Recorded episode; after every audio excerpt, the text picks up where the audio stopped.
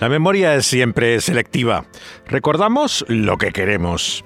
Poco después de darme clase en Londres a principios de los años 80, John Stott le explicó a un amigo en una carta por qué no iba a escribir sus memorias.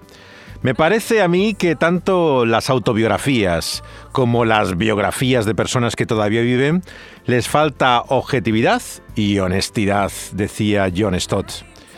Cuando me invitaba a comer en el ático de soltero donde vivía, subías por un estrecho pasillo, lleno de estanterías, donde no sabías si pararte a mirar un libro porque podía decir siempre que te lo llevaras.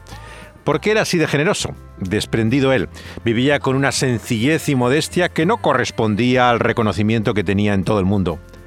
Para relajarse, Stott miraba libros con fotos, ilustraciones de pájaros, pero antes de dormir solía leer biografías. Pensaba que las biografías más fascinantes, decía él, son aquellas que no simplemente cuentan la historia de alguien, sino que descubren su secreto. Lo que buscaba en ellas era la fuerza, la motivación que explicaba su vida, a lo que se dedicaba y por qué. Al empezar ahora esta serie de programas sobre la biografía del que fue mi pastor y maestro John Stott, lo hago sabiendo que él preferiría que se dijeran estas cosas cuando él ya no podía leerlas, no podía oírlas, no podía ser testigo de ellas. No había nada que le incomodara más que oír hablar sobre él. Y este es, por lo tanto, mi particular homenaje a una de las personas de la que más he aprendido en la vida. Su amigo Tim Dudley Smith comienza así su monumental biografía en dos tomos descomunales, con un informe del administrador y tesorero de la Comisión de Pavimento del Estado de la Corona. Y decía así, las quejas recibidas por la insolente conducta de un chico de nueve años llamado Stott en los jardines de la Plaza del Parque hace que el comité escriba esta carta a los padres. Este documento histórico me hace imaginar la sonrisa traviesa que tendría el tío John, como le gustaba que le llamaran, cuando recordara aquel episodio de su infancia que era precisamente un niño travieso, como tantos otros. Ah, eh, su profunda aversión, de hecho, a los títulos, los aspavientos, nunca le gustó que le llamaran doctor, aunque lo era, eh, eh, nos muestra hasta qué punto realmente él era distinto a muchas de las personas que son reconocidas como él, no solamente por su conocimiento, sino por el respeto que merecen para todos. Si hay algo que no quería ser Stott, era un santo de escayola. Su humildad no era fingida, era real. Su amabilidad era de una ternura a veces conmovedora. Cuando tenía que decir algo, también lo decía, es cierto, pero hablaba con convicción, sin el afán de controversia que tienen muchos cristianos a veces. Y a él lo que le molestaba era lo que se suele llamar en latín ese odium theologicum, eso que despierta las discusiones doctrinales y teológicas en muchas personas religiosas. No sé cuánto tendría él de su padre, pero se soportaba eh, poco para él el tono sarcástico cuando hablaba. No le gustaba que se hablara cínicamente. Él intentó evitar siempre esa forma eh, y digamos tan típicamente británica que es la ironía para hablar. Su padre sin embargo, sí que hablaba así. Era un prestigioso médico que se llamaba Arnold Stott, claro, cuyo credo el predicador describía como humanismo secular. Venía de una familia Stott de origen escandinavo. Se había establecido en Lancashire en torno al siglo X él solía decir que eran vikingos, siempre tenía esa broma y todas las rarezas decía que se las atribuía a su origen vikingo, que era una especie de chiste personal que él tenía. Su padre y abuelo era especialista en cardiología, en todas las enfermedades del corazón. De hecho, había introducido el electrocardiograma en el hospital de Westminster en Londres tras la Primera Guerra Mundial, poco después de que se hubiera desarrollado por primera vez en Europa en Holanda. Era habitual en Londres que los médicos que tenían cierta reputación, como era su padre, tenían una consulta privada. Está en una calle todavía que sale del eje comercial de Oxford Street que se llama Harley, donde traslada su familia el año 21 su padre, que es el año en que nace el propio John Stott. Antes de venir al mundo, el doctor había tenido tres hijas, pero una de ellas murió de meningitis cuando tenía solamente tres años. Ocurría que el padre era entonces médico militar, estamos en la Primera Guerra Mundial, y estaba destinado en Francia cuando murió el año 1914. Obviamente Stott eh, no la conoció. En casa siempre se recordaba, sin embargo, su cumpleaños. Había como una pequeña ceremonia familiar en su memoria. La madre, Lily Holland, curiosamente no era británica, había nacido en Amberes, en Bélgica, pero la abuela era prusiana, de hecho. Estaba casada con un inglés que había acabado siendo gerente de un gran hotel que hay en la plaza de Trafalgar, en Londres mismo. Todo esto les da una idea de la clase social a la que pertenecía Stott era resultado de lo que en Inglaterra llaman algo irónicamente escuela pública, pero que en realidad es la educación privada más elitista que uno pueda imaginar. Se la reconoce siempre por ese acento cuidado, esa dicción perfecta, maneras exquisitas, hasta el día de hoy, ya que la sociedad británica sigue siendo tremendamente clasista. So the title for my first lecture is The Original Jesus, or How the New Testament Bears Witness to Him. Regardless of what anyone may personally think or believe about him, Jesus of Nazareth has been the dominant figure in the history of Western culture for almost 20 centuries. Han escuchado la voz del propio Stott en una de las grabaciones de las famosas conferencias que se hacían en su iglesia, las conferencias de Londres, ya a una edad madura, pero como pueden ver todavía con una adición realmente perfecta a pesar de su edad avanzada. La vida de John Stott transcurre en torno a esta iglesia donde eh, predica y eh, hace estas conferencias y vivió prácticamente toda su vida. A pesar de sus muchos viajes continuos, volvía siempre al mismo lugar. La hija mayor, como es habitual en muchas familias, Joan, que era nueve años mayor que John, estaba interna en un colegio durante la infancia de sus hermanos. Esta era la tradición inglesa. Se cría entonces John con otra hermana eh, que era un año mayor que él, Joy. Y eh, vemos que cuando él fue mandado interno a los ocho años en una escuela residencial privada en Gloucester, se, se prepara para entrar en ese selecto colegio de rugby. ¿No? que es el más famoso después de Eton de esas escuelas públicas. Su padre había ido al mismo centro antes de estudiar medicina en el college más famoso de Cambridge, en Trinity. Joy eh, mientras estaba en casa y tuvo varias niñeras francesas, pero la que pasó más tiempo con ella y con John se llamaba Nancy Golden. Iban con ella todos los días al parque, el jardín de la plaza, donde provocó el incidente que decíamos al principio, eh, que había provocado la protesta eh, del vecindario. Era un recinto privado, de hecho, para el que pagaban, entraban con una llave y el personal doméstico, de hecho, no tenía acceso si no era con un miembro de la familia. Hasta ese punto eran limitados hasta estos parques internos para el uso mm, de los residentes. Eh, también estaba cerca el parque de Regent, donde está todavía el zoo. Y Stott, eh, cuando habla de su padre, siempre le recuerda como una persona, él decía, eh, secularista, pero de mentalidad científica. Él creía, digo textualmente, que pensaba que su padre lo que realmente era su fe y creía era en la educación. Era para él, decía, un buen hijo de la ilustración. Tenía una fe ciega en la razón y en lo inevitable del progreso que creía que iba a remediar los males del mundo.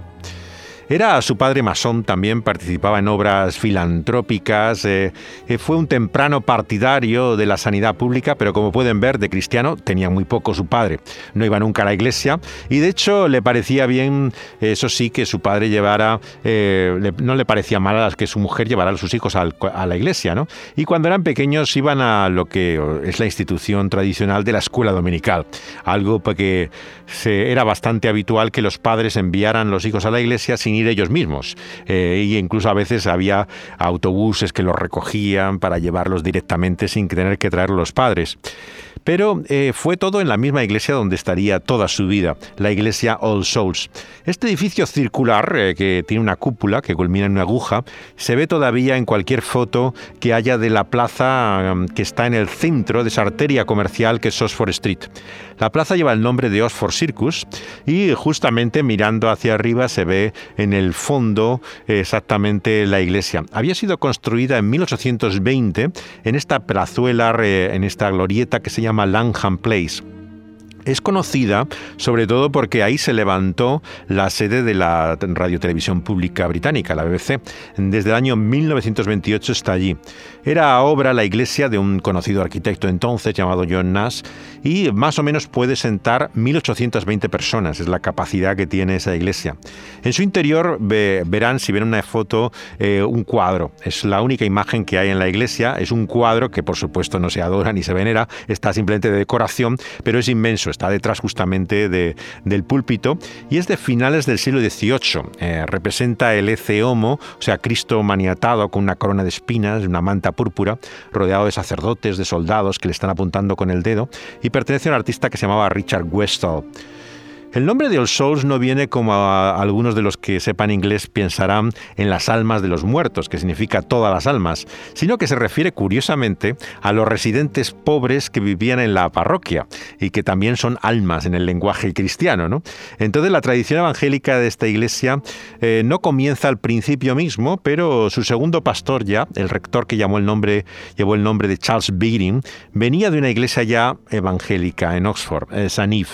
Era amigo de un conocido reformador social evangélico, Shaftesbury, y cuando nació Stott ya había muerto, el predicador evangélico que estaba en la iglesia, desde 1898.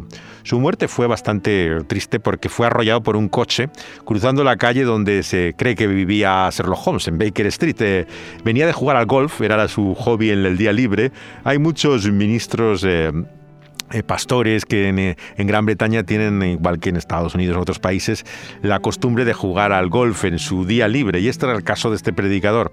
Pero eh, por esas paradojas de la previdencia, un coche se lo llevó por delante al regresar un, lunes de su, de su actividad de día libre. Su sucesor fue muy diferente. Arthur Buxton pertenecía al movimiento que se dio en llamar evangélicos liberales. Esto fue un movimiento histórico que llevaba ese nombre, lo utilizaban ellos mismos, y era un alejamiento, como pueden imaginar, de lo que era la postura clásica tradicional evangélica.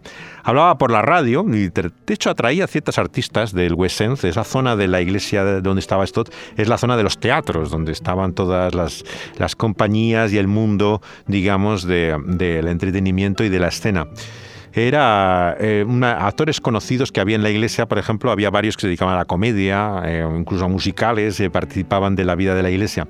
La madre de Stott tenía, como hemos dicho, una educación prusiana luterana por vía de su abuela y le había enseñado a sus hijos a decir oraciones, que es una tradición luterana, de un pequeño libro, y a leer la Biblia con una porción de notas devocionales. ¿no? Llevaba con frecuencia a los niños a la iglesia, como hemos dicho, el domingo por la mañana y se solían sentar a veces con la madre en la primera fila que hay en la Galería del Norte, arriba, en la segundo piso. Por la tarde iban a una escuela dominical que hacían para un grupo selecto que tenían de hijos de médicos. los llevaban a la esposa del rector, eh, que era el pastor principal, y era en el salón de la propia casa pastoral que llegaría a ser un día la residencia de Stott durante 25 años. Pero antes de ir interno al colegio ocurría todo esto. Eh, eh, Stott fue a, a, los seis años a una escuela infantil que llevaba el nombre del rey Arturo en Kensington. Tenían todos dos meses de vacaciones y es cuando venía su prima.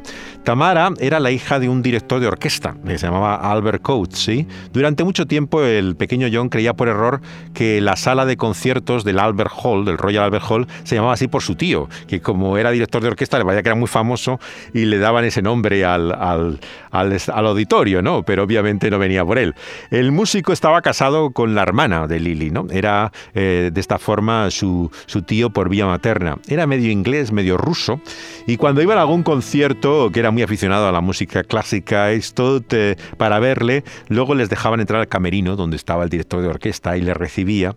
Y en los colegios esto también desarrolló cierta actividad musical, porque tenía buena voz, pero él tocaba el violonchelo, era su instrumento, y lo hacía solamente en el colegio, en reuniones familiares, es donde él eh, lo interpretaba. Su padre le introdujo otras aficiones, la botánica, la música, la pesca con mosca. Coleccionaba también sellos, pero realmente nada le interesa mucho hasta que empieza a, recoger mariposas. Se llevó una red, de hecho, al colegio, y hay fotos del muy pequeño, una de las más antiguas, tiene un cazamariposas. Y la historia es que una de sus muchas riñas que tenía con su hermana, ya saben, las enemistades y, pasiones que provocan los hermanos muy cercanos, y su hermana tenía solamente un año más y era eh, la causa de todos sus conflictos, pues una ocasión Joy le arruinó la colección, eh, la, destrozó en una de sus, de sus riñas. Y entonces cuando comenzó la famosa afición a los pájaros, una vez que se le destrozó la colección de mariposas, se dedicó a los pájaros, que no los podía destrozar ya. Era la, la pasión que tuvo toda su vida vida. ¿no? Una costumbre que tenía desde niño también era curiosamente acostarse media hora después de comer al mediodía, lo que llamamos la siesta y en inglés le llaman así, en español, la siesta. La había hecho famosa Churchill, el famoso primer ministro, eh, era conocido también por sus siestas como Stott en todo el mundo, ¿no? que no es una costumbre como pueden imaginar nada inglesa. ¿no? Normalmente incluso cuando hacen reuniones de trabajo es conocido eh, que inmediatamente después de acabar ya siguen las reuniones, no dejan ningún tiempo libre después de la comida. Pero Stott en esto era poco, poco inglés, eh, o bueno, seguía la tradición, digamos, disidente un poco de Churchill. El año 29 Stott era uno de los más pequeños de esos niños que estaban internos en el colegio de Oakley Hall, que no tenía más de 50, 60 alumnos. ¿no? Estamos en los años 20, 30 y no era costumbre entonces que los padres fueran a visitar a los hijos. Se criaban allí aislados de la familia y eh, solamente en ocasiones especiales venían de visita. Esa infancia, claro, daba un sentido de orfandad a muchas generaciones. Y yo creo que Stoll también lo tenía, como muchos de su época. Tenía ese fondo de niño solitario, ¿no? De toda la vida. Y por eso es que él, como soltero, veremos, no tenía gran problema de vivir solo, porque es que prácticamente había estado solo toda su vida. Él tenía eso, le creaba una cierta incapacidad emocional, como tiene a todas las personas que se han criado de esta forma, ¿no? Eh, sin padres y una vida familiar normal. Stott no tuvo buena relación con su padre nunca, ¿no? Durante todos los años fue una figura distante para él. Podríamos decir que eran completos extraños, el padre y el hijo. Si, como dice el poeta, nuestra patria es la infancia, en un sentido, yo creo que mm, Stott, por supuesto, fue ciudadano del mundo. Pocos predicadores han viajado tanto como Stott por todo el planeta, ¿no? Pero siempre volvía a ese lugar, yo creo, donde estaba la iglesia y había tenido la casa de su familia y pasó gran parte de su vida adulta. Esa zona yo la conozco muy bien porque a mi padre le gustaba mucho también ir a toda esa zona de Oxford Circus, Oxford Street, donde estaban los grandes almacenes. ¿no? Íbamos allí cuando pasábamos de tiempo en Inglaterra y luego estudié en el instituto que estaba muy cerca, en la misma zona eh, donde estaba la iglesia. A principios de los años 80 eh, forma Stott un centro para estudiar el cristianismo contemporáneo, donde tuve la oportunidad de estudiar antes de hacer periodismo en la Universidad Complutense de Madrid. En este momento en que tantos predicadores estadounidenses son populares, he vuelto a recordar a raíz de este centenario que ahora celebramos de John Stott con esta serie de programas, lo que es esta herencia un poco ya olvidada, ¿no? para muchas personas desconocida de lo que fue el cristianismo evangélico en esta parte del mundo. Lo que Stott llamaba el cristianismo histórico, le gustaba siempre esa definición. Cuando leo sus libros y escucho los sermones de Stott, es como que percibo esa emoción que tenía siempre eh, cuando hablaba de Cristo y de la autoridad de la Biblia, y te da esa luz eh, singular, ¿no? Por eso, al comenzar esta serie, qué mejor conclusión que las propias palabras de Stott, ¿no? En el año 84, ¿no? Cuando nos dice cuál es realmente el equilibrio que él buscaba en la vida, ¿no? Esa actitud que él quiso tener siempre de mostrar la verdad de Dios en amor y en el amor que él encontró en Cristo Jesús. Algunos cristianos, ansiosos por ser fieles a la revelación de Dios, sin claudicaciones, se desentienden de los desafíos del mundo moderno. Quieren vivir en el pasado. Otros, ansiosos por responder al mundo que les rodea, mutilan y tuercen la revelación de Dios, en su intento de hacerla actual. Pero yo he luchado, dice Stott, por evitar las dos trampas. He intentado someterme completamente a la revelación de ayer, manteniéndome a la vez inmerso en la realidad de hoy. No es fácil combinar la lealtad al pasado con la sensibilidad al presente. Sin embargo, nuestro llamado es precisamente a vivir en el mundo, a la luz de la palabra. Y esa es también nuestra vocación hoy y la que queremos también aprender en esta serie sobre las lecciones de la vida de John Stott.